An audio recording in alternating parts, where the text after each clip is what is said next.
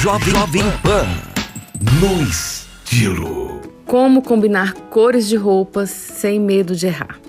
É possível perder o medo de errar nas combinações de cores e montar looks coloridos em um piscar de olhos. Basta você usar o círculo cromático. O círculo cromático, como o próprio nome diz, é uma representação em círculo das cores percebidas pelo olho humano. Na maioria dos casos, é dividido em 12 partes e cada uma delas representa uma cor. Ele é composto por três cores primárias, três secundárias e seis terciárias. Cores primárias amarelo, vermelho e azul.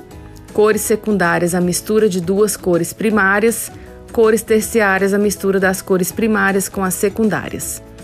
O círculo cromático serve para identificarmos facilmente as combinações de cores mais harmônicas possíveis. Essa ferramenta vai acabar com seus problemas na hora de combinar roupas, acessórios e calçados. Para usar o círculo cromático é preciso conhecer os tipos de combinações de cores existentes. As principais são é, combinações monocromáticas, tons sobre tons, combinações análogas e combinações complementares. As combinações monocromáticas são peças da mesma cor dentro do círculo cromático.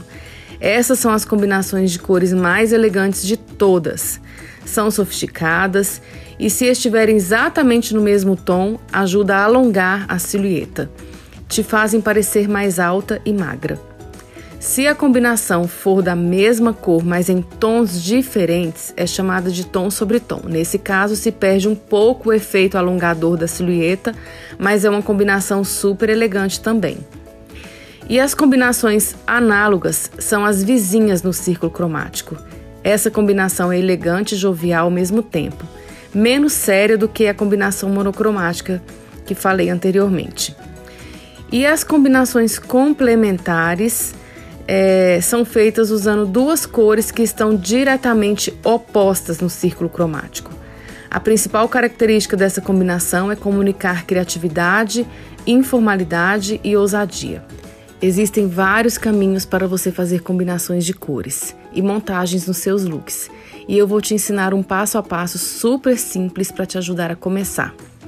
Primeiro, escolha a peça que você deseja usar. Ela vai ser a base para a montagem do seu look. Por exemplo, você vai usar uma calça verde.